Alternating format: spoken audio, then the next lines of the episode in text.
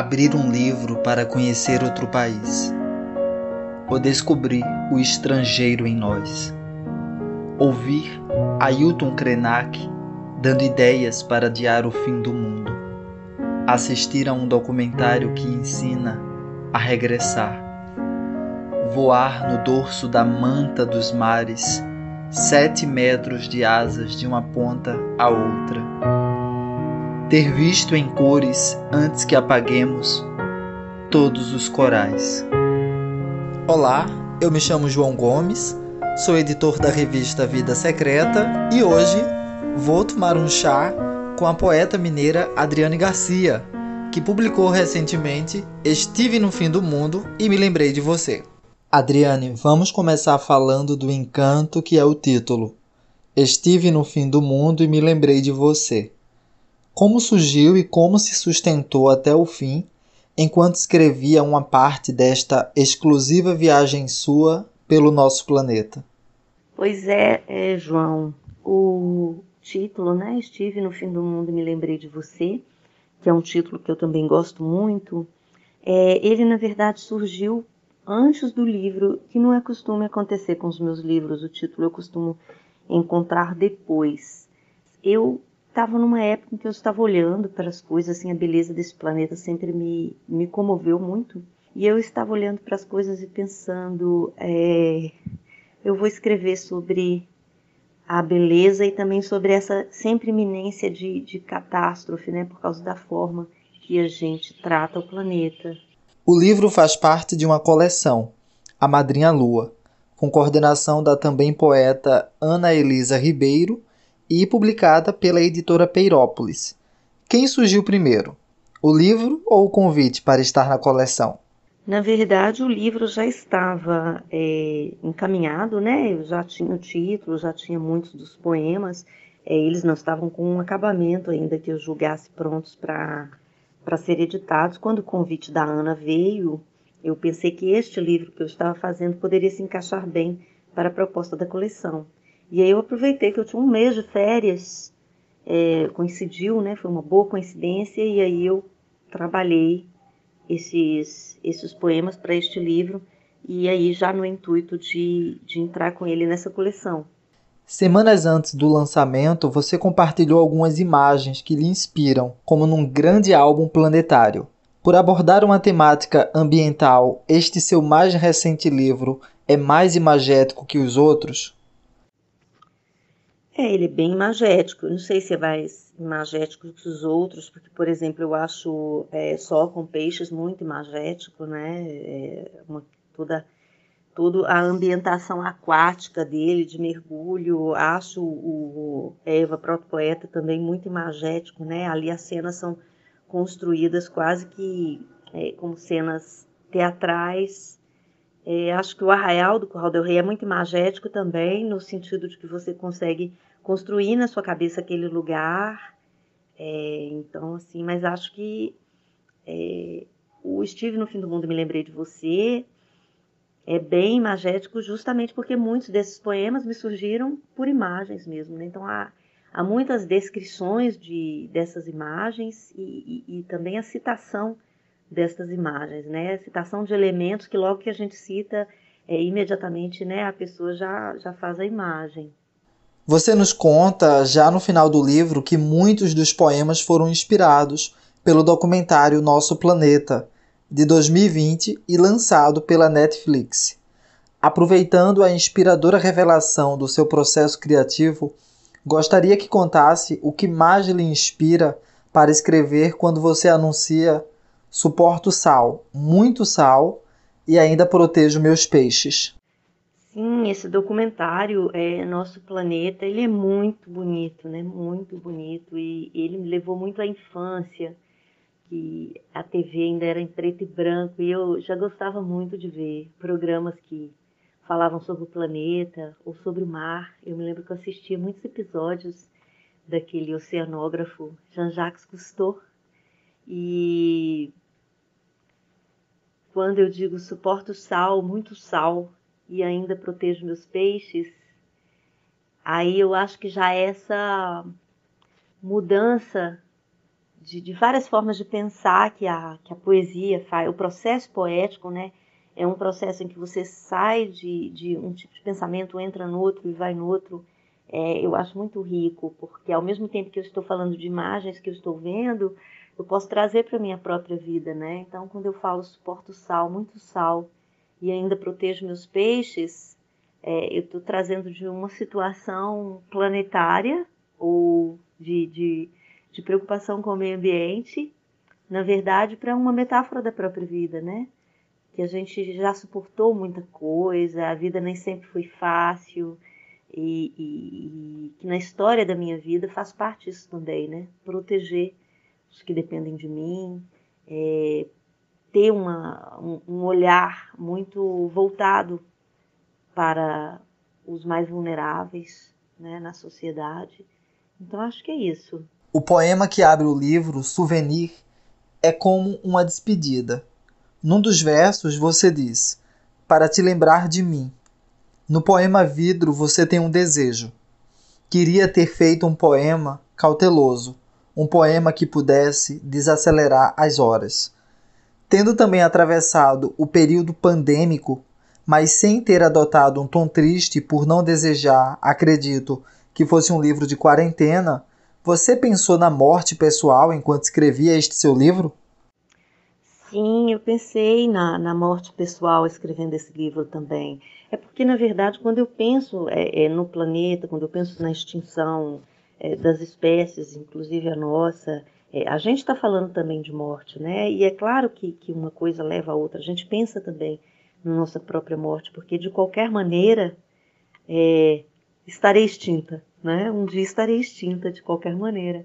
É, então, achei é, e tem isso também, né, do período pandêmico, assim, tem isso do, do período da pandemia, que acaba que o assunto morte veio muito à tona, né, é, eu acho que praticamente todo mundo teve algum conhecido, algum parente, alguém próximo é, que tenha morrido é, pela Covid-19, principalmente por falta de vacinação a tempo, né, porque é, o governo realmente é, resolveu não vacinar as pessoas e e resolveu optar pela morte das pessoas. Foi uma opção, né? Na medida em que já havia recursos para as pessoas serem vacinadas e o governo usou esses recursos, então, obviamente, houve uma intenção e houve é, uma escolha pela, pela morte das pessoas, pelo assassinato neste caso, né? Um, quando a gente fala genocida, genocídio não é só uma figura de linguagem, né? Não, não é uma metáfora é realmente um, um acontecimento, né? Registrado 620 mil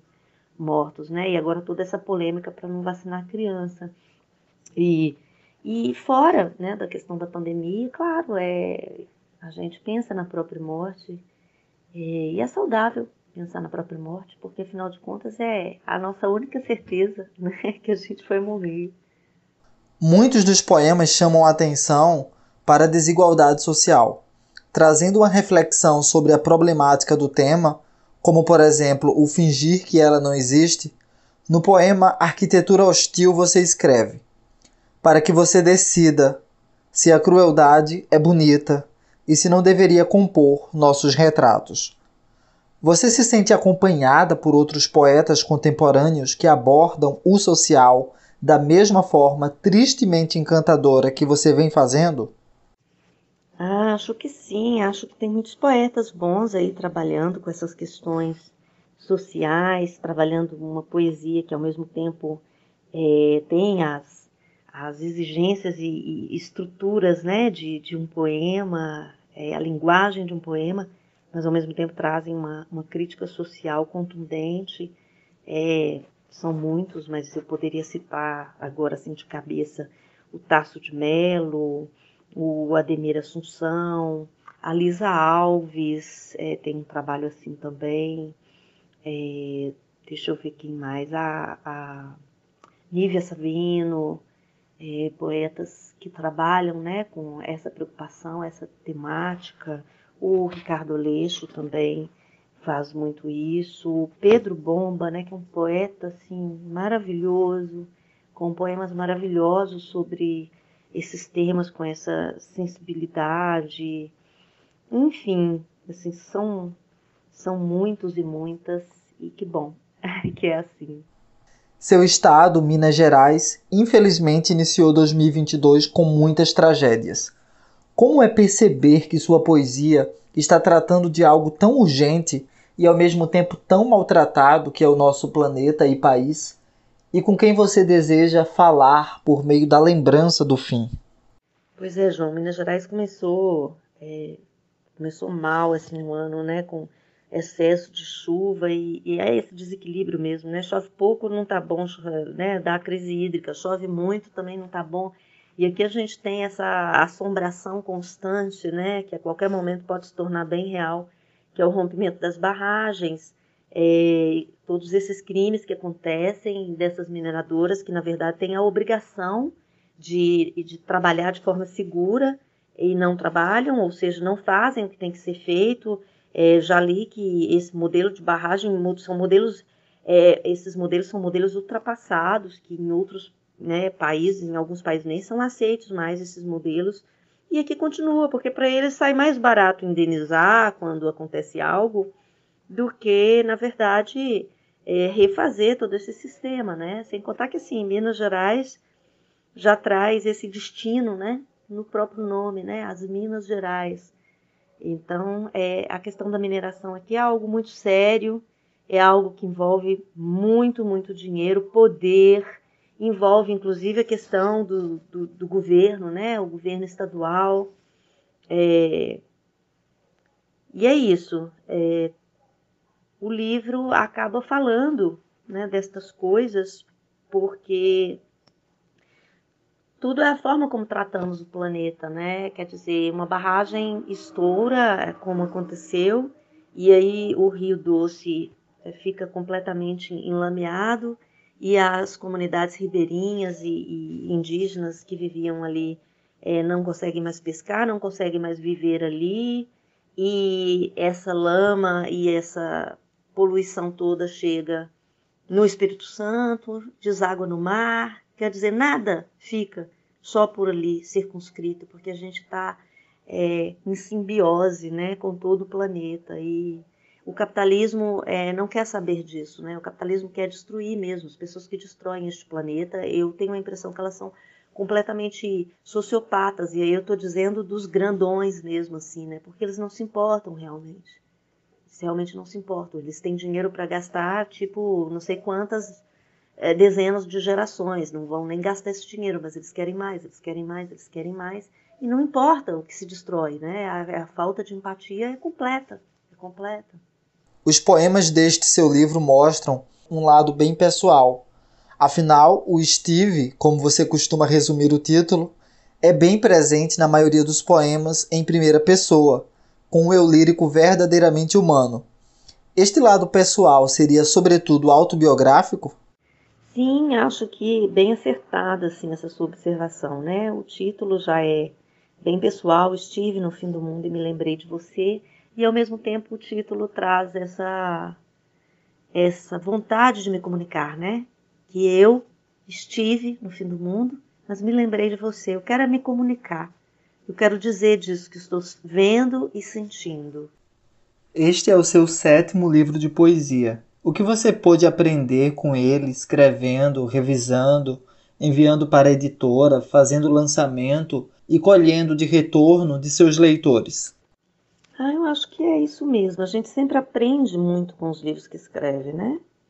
Eu acho que eu aprendi é, muitas coisas que eu não sabia, até mesmo sobre algumas regiões do planeta, porque eu pesquisei bastante assisti esse documentário também, Nosso Planeta, que é um documentário grande, muito bonito, foi muito bacana.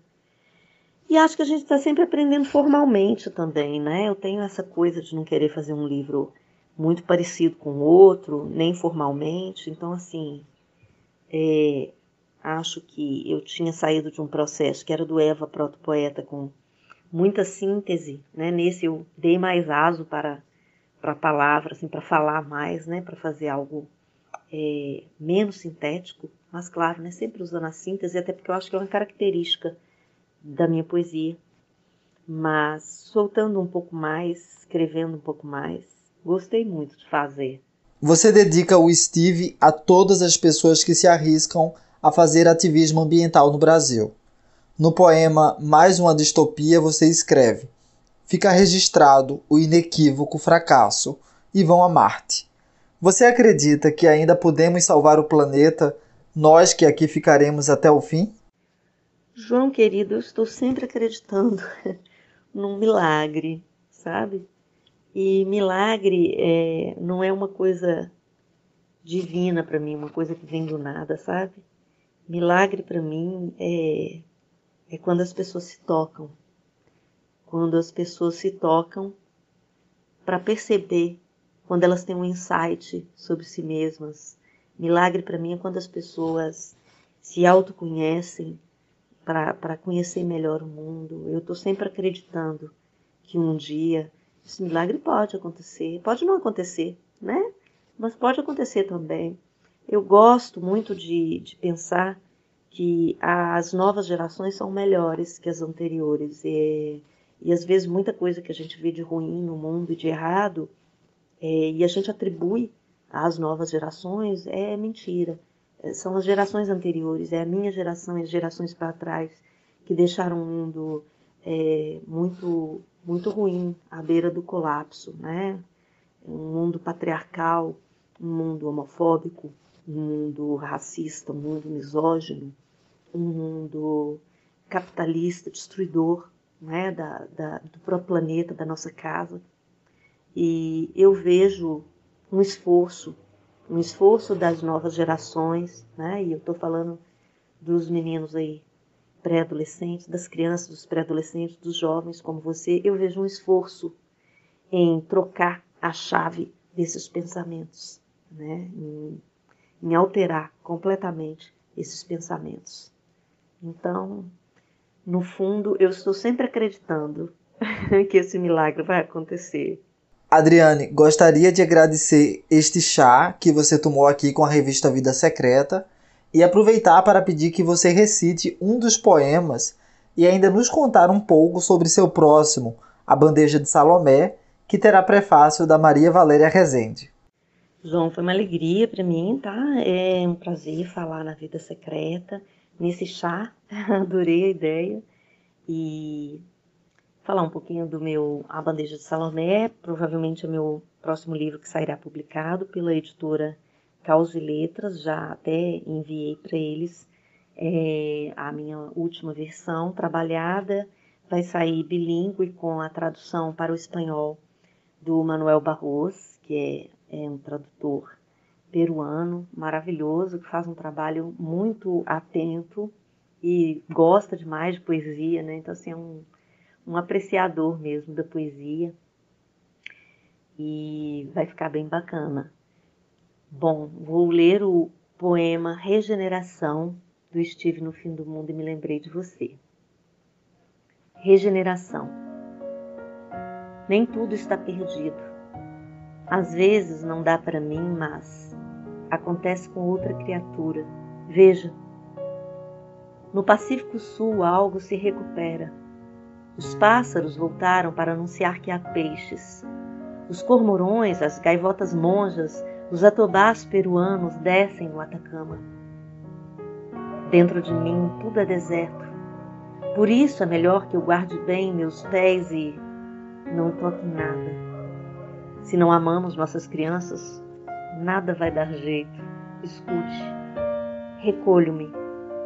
Quero fazer o menor mal possível e em troca recebo a visão dos pelicanos. O melhor pôr do sol é este que partilhamos com outras criaturas.